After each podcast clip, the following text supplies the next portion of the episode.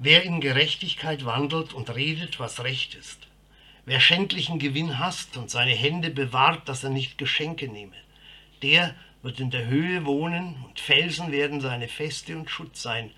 Sein Brot wird ihm gegeben, sein Wasser hat er gewiss. So sagt es der Prophet Jesaja. Und das ist aktuell.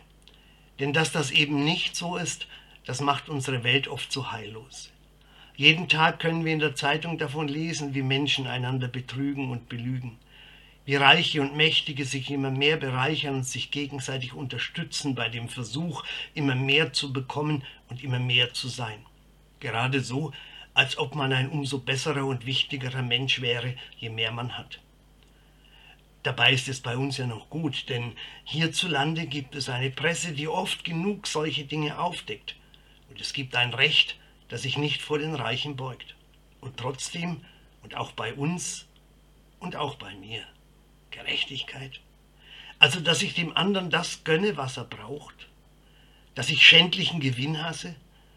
Ich höre auf und hoffe, dass wir auch in der Höhe wohnen werden.